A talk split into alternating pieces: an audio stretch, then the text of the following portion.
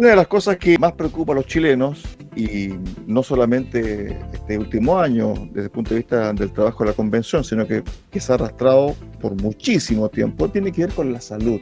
¿Es la salud de Chile buena? Algunos dicen que no, que es muy mala.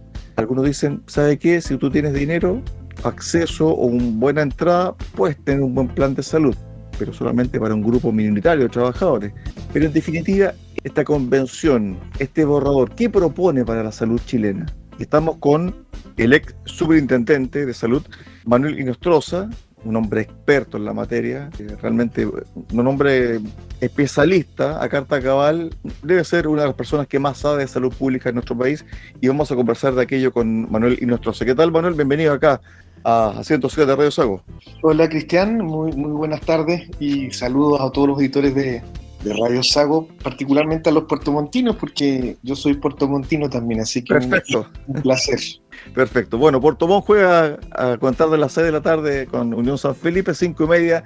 Los muchachos de la onda deportiva de Puerto Montt estarán en el aire para ese partido. A ver, vamos a lo nuestro, como decía a propósito JM, Julio Martínez. Art norma 279, artículo 14, derecho a la salud. Toda persona tiene derecho a la salud y bienestar integral, incluyendo su dimensión física y mental. El Estado deberá proveer las condiciones necesarias para alcanzar el más alto nivel posible de la salud, considerando en todas sus decisiones el impacto de las determinantes sociales y ambientales sobre la salud de la población. Así empieza más o menos este, esta norma y donde después habla sobre el Sistema Nacional de Salud y donde va a haber prestadores públicos y privados. ¿Te dejó contento esta norma, Manuel?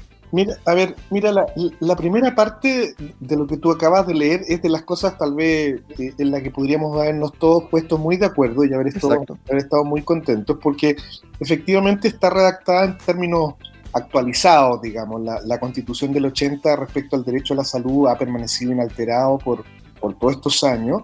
Y, y hay una puesta al día conceptual, se habla del derecho a la salud a secas, no del derecho al acceso, se habla del de, de componente que, de bienestar social, que es el componente que, conceptualizó la OMS ya hace bastantes, hace bastantes décadas, por lo tanto nos ponemos al día como, como en lo conceptual y en los principios. Sin embargo, eh, pudiéndonos haber quedado en los principios generales y en algunos instrumentos que nos unieran a todos los chilenos, la convención, como lo ha hecho en varios tópicos, intentó eh, aprovechando la mayoría política circunstancial que tiene, legítima por lo demás, pero una mayoría circunstancial que puede cambiar en el futuro, eh, intentaron imponer un modelo específico en la Constitución, no es lo que se recomienda en las constituciones más, exitosas en los países que tienen modelos de salud en el mundo exitoso, no tienen esos modelos consagrados en la Constitución. Y aquí, y aquí quisieron imponer la idea de un sistema nacional de salud, que el ejemplo más exitoso en el mundo es el inglés, pero que ellos no tienen una constitución que diga nada sobre el modelo que ellos tienen en la constitución, ellos lo tienen gracias a las leyes. Eh, y este sistema nacional de salud eh, lo que buscaba plantear era que no hubieran prestadores eh, privados y que no hubieran seguros privados. Ahora, estos dos componentes adicionales fueron rechazados finalmente y por eso es que les quedó un sistema nacional de salud algo abortado, trunco. ¿eh? Tiene el título de Sistema Nacional de Salud, pero lo nuevo no quedó con sus dos herramientas complementarias, que era eliminar los seguros privados y restringir al máximo a los prestadores privados. Entonces, nos queda algo que finalmente queda abierto, pero con un título que pretendía cerrarlo, ¿me entiendes? Entonces, igual no me gustó porque, porque queda de manera extraña declarada en la Constitución un modelo que no se implementa después ni siquiera en los principios constitucionales. Ahora, ¿qué es lo que nos quedó? Eso sí, nos quedó los principios de la seguridad social, que también es relevante, que hay que ser solidario en el sistema de salud, que no hay que discriminar, con lo cual se eliminan las tablas de factores de riesgo del sector privado, que hoy día nos generaban tanto problema. Eh, pero eh, se establece la idea de un fondo único eh, universal de salud en el que se combinan eh, los impuestos más las cotizaciones que hoy día legalmente constituyen un 7% de tu renta. Exacto. Este fondo único va a ser el que va a ser administrado por este fondo eh, único de salud y, y, que forma parte del Sistema Nacional de Salud, con lo cual la primera consecuencia directa es que las ISAPRES desaparecen. ¿ah? Manuel, sí, para precisar sobre este punto en particular, te leo lo que dice la norma en relación al tema de la cotización. El Sistema Nacional de Salud será financiado a través de las rentas generales de la Nación. Adicionalmente, la ley podrá establecer el cobro obligatorio de cotizaciones a empleadoras, empleadores, trabajadoras, trabajadores con el solo objeto de aportar solidariamente al financiamiento de este sistema. La ley va a determinar el órgano público encargado de la administración del conjunto de los fondos de este sistema. Así es, como, como yo te explicaba, desaparecen las ISAPRES porque ya no, no pueden eh, en estricto rigor administrar el 7%, lo va a administrar este Fondo Único eh, de, de Salud. Ahora, sin embargo, y, aquí vienen con interpretaciones que son bien extrañas para el común de la gente, pero eh, como dice, la ley determinará el órgano público. Eh, cuando en, la teoría constitucional se habla de un organismo público y no se utiliza la palabra estatal, quiere decir que ese organismo público puede ser público o puede ser privado. ¿sí? Pero que tenga un carácter público, es decir, una institución privada puede prestar un servicio que es de carácter público. Exacto. El, mejor ejemplo, por ejemplo, eh, es hoy día el servicio de transporte público que está dado por las empresas del Transantiago. El servicio, el transporte es público, ¿sí? pero la ley permite, eh, y con mandato constitucional, de que empresas privadas con o sin fines de lucro administren eh, como servicio el transporte que es esencialmente público. Aquí podría ocurrir exactamente lo mismo, es decir, eh, yo creo que tal vez no es lo que ellos quisieron, lo que ellos quisieron eh, probablemente era que fuera solo estatal, pero si hubiera sido ese el objetivo, en vez de un órgano público como pusieron en la Constitución, debieran haber dicho un órgano estatal, ¿sí? Em, administrará los fondos. Como dice un órgano público, la Constitución permite por, por de pronto que existan. un FONASA podría administrar estos recursos, pero también podría administrar una entidad privada de seguridad social, porque se rige por los principios de seguridad social, podría eventualmente eh, administrar los recursos. Pero ya todo eso va a depender de que una ley lo defina, porque como tú muy bien leíste, ¿no es cierto? La ley definirá el órgano público que administrará estos fondos. Ahora bien, con respecto al tema de la administración de la cotización por salud, actualmente el trabajador decide dónde poner esos recursos, o en FONASA o en cualquier otra ISAPRE de su preferencia o que le ofrezca un mejor plan, etcétera, etcétera. ¿Por qué no se deja, o no se dejó, mejor dicho, en este borrador, la libre elección? ¿Qué hay de malo en elegir uno u otro?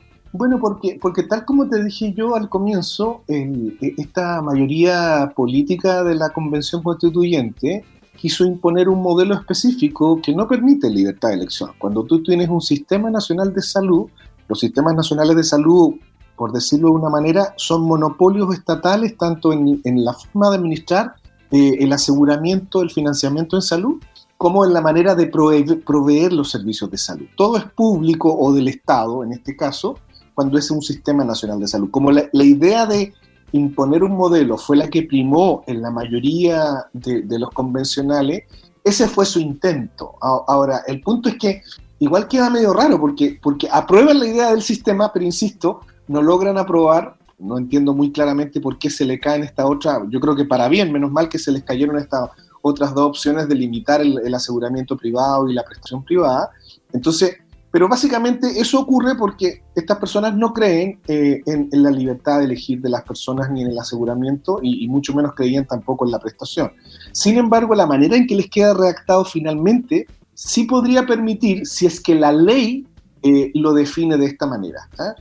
lo que quiero decir es, la, la, ley ahora, esto quedó postergado a una discusión legislativa en el Congreso. La ley va a definir si finalmente lo que era un sistema nacional de salud se configura como tal, y por lo tanto no va a haber aseguramientos privados de seguridad social, eh, o si esta ley se aprueba en una dirección distinta a lo que consagra la Constitución, que es un sistema nacional de salud, pero la ley lo permitiría, que es que puedan haber entidades administradoras de, estos fondos y podría haber, por lo tanto, una entidad privada, pero ya no las ISAPRES, porque desaparecen las ISAPRES como, como seguros individuales de corto plazo, que tienen eh, tablas de factores de riesgo. ¿Por qué? Porque ahora debieran ser entidades privadas de la seguridad social, es decir, solidarias, sin, sin, discriminar por factores de riesgo como sexo y u, u otras cosas. Es decir, al día de hoy hay incerteza para 3 millones y fracción de chilenos que están en ISAPRE y que no saben cómo va a salir primero la redacción final de este borrador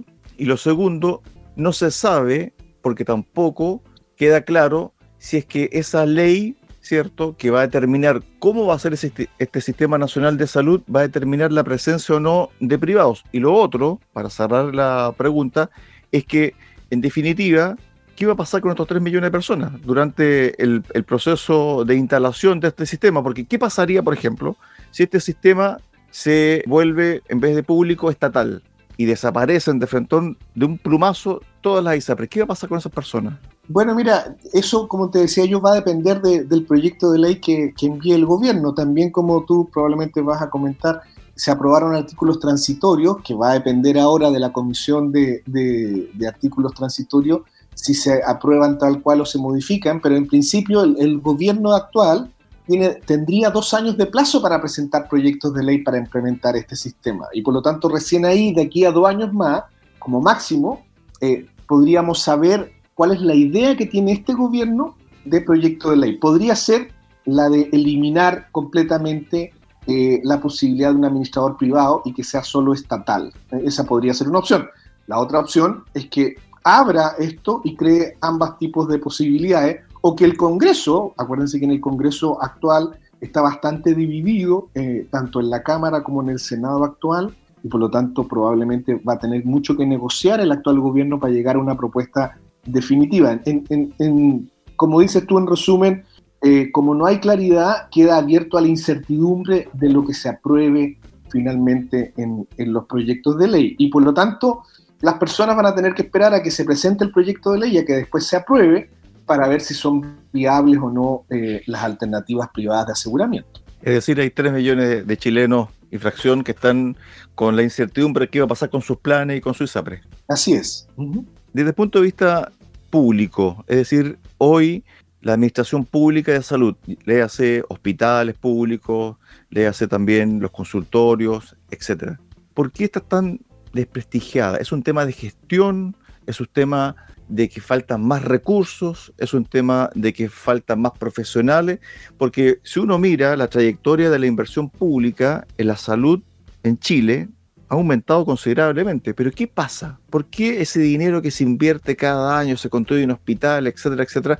¿Por qué la gente dice la salud es mala, que hay que hacer fila, que hay que esperar dos años para que te saquen un examen, que la gente muere esperando una intervención quirúrgica, etcétera, etcétera, etcétera? ¿Por qué pasa eso en relación al volumen de inversión que está haciendo el Estado año tras año? A ver, mira, yo creo que eh, en, los últimos 10 años, solo como para darte un dato, entre el 2012 y el 2022, o sea, este presupuesto que ya acabamos de aprobar y que está ejecutándose, el presupuesto para los hospitales públicos, para los servicios de salud, para la atención primaria, pasó de 4 billones de pesos chilenos a 8,5 billones de pesos chilenos. Billones son millones de millones de, pesos chilenos. ¿ah?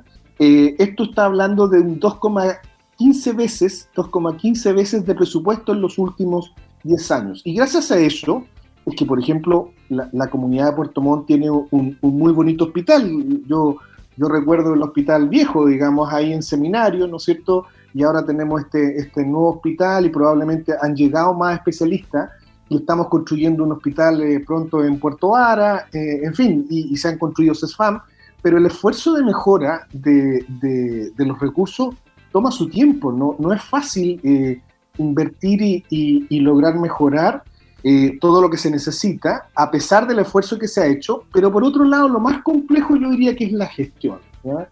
Este aumento de presupuesto no ha ido acompañado de la eficiencia o de la productividad que uno quisiera, y, y por eso que a pesar del gran esfuerzo de recursos que ha puesto el país, Em, yo creo que todavía nos falta mucho por, mejorar. Y por eso que a mí me, extrañó, por ejemplo, que la Constitución, solo como una orientación de principio, ni siquiera se hayan atrevido a poner la palabra eficiencia. En, en muchas constituciones la palabra eficiencia, cuando se mencionan los sistemas de salud público, se menciona como un desafío, o la modernización de la gestión, como se menciona, aquí los constituyentes eh, miraron para el techo y ni siquiera quisieron poner la palabra eficiencia y mucho menos la, frase modernización de la gestión, que serán preocupación de, los sistemas públicos de salud a ambos esfuerzos. Yo creo que, yo creo que aquí hay, hay como una, una mirada de que, de que lo público solo va a mejorar solo que le pongamos más plata, cosa que no ha ocurrido del todo,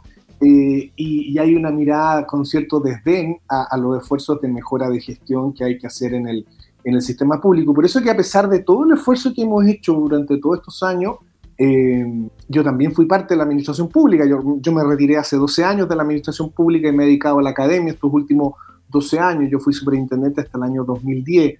Eh, pero, pero en todo este tiempo, igual incluso en que yo he estado fuera, yo reconozco el esfuerzo de, de todos los gobiernos de, de más recursos pero yo creo que donde nos ha fallado es en la reforma estructural, en la reforma de los incentivos, la gestión, y ahí tenemos todavía un, enorme problema. Y por eso que mucha gente, a pesar de todo este esfuerzo, como digo, eh, busca eh, complementar, y por eso queda tan importante dejar abierta la posibilidad de los prestadores privados, porque eh, si tú te das cuenta hoy día, FONASA tiene 15,2 millones de personas, de los cuales 3 millones y medio de esos 15 millones utilizan puros prestadores privados exclusivamente, ni siquiera visitan los consultorios ni los hospitales, ocupan los bonos de libre elección o PAD, agua asociado diagnóstico, para atenderse desde FONASA en, clínicas o en, prestadores privados ambulatorios.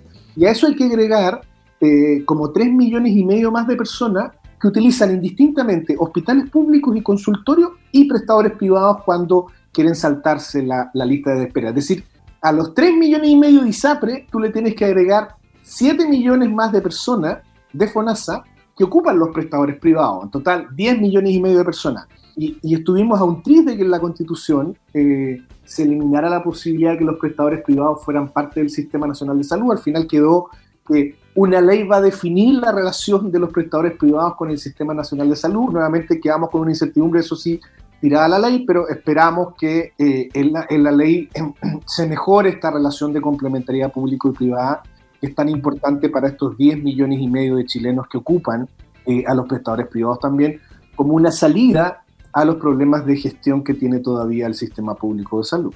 Manuel, entonces, desde tu perspectiva, los prestadores privados, en este caso, por ejemplo, la CISAPRE, tienen que estar, porque si no, el sistema ligeramente no va a dar.